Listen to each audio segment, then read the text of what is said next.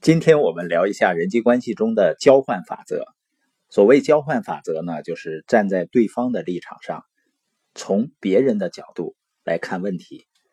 我们经常说要平等对人，实际上平等待人不如站在他们的处境上，设身处地的为人着想。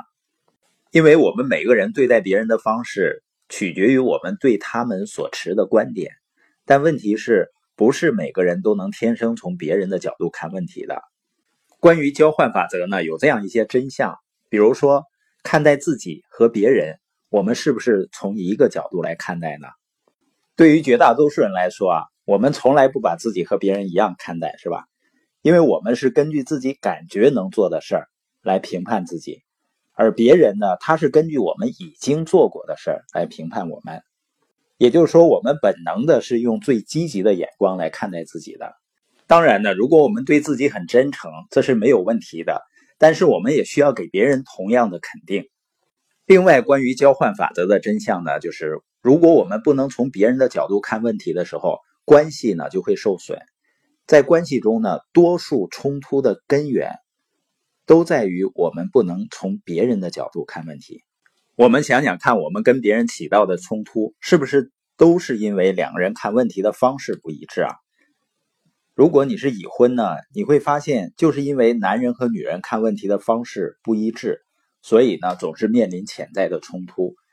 即便是在一个非常积极向上的工作环境里，人们也不会在所有的问题上都一致的。所以，如果人们都花心思从别人的角度去看问题，关系中百分之八十的冲突都会自动消失的。关于交换法则的第三个真相就是，如果我们学会了从别人的角度看问题，就会帮助我们获得成功的人际关系。在营销界流行这么一句话：如果你想卖东西给约翰史密斯，就必须用约翰史密斯的眼光去看他想要的是什么。这个概念是不是很简单？甚至你觉得太浅显了？但是很多人并不把它用在实践，他们忙着把别人放在自己的角度上，没花一点心思去把自己放到别人的位置上。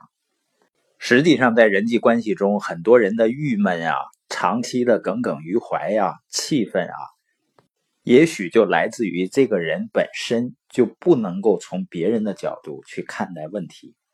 因为当你能够从别人的视角去看待一个问题，你就更容易去理解人们的行为，很多心理的结呢也就自然而然解开了。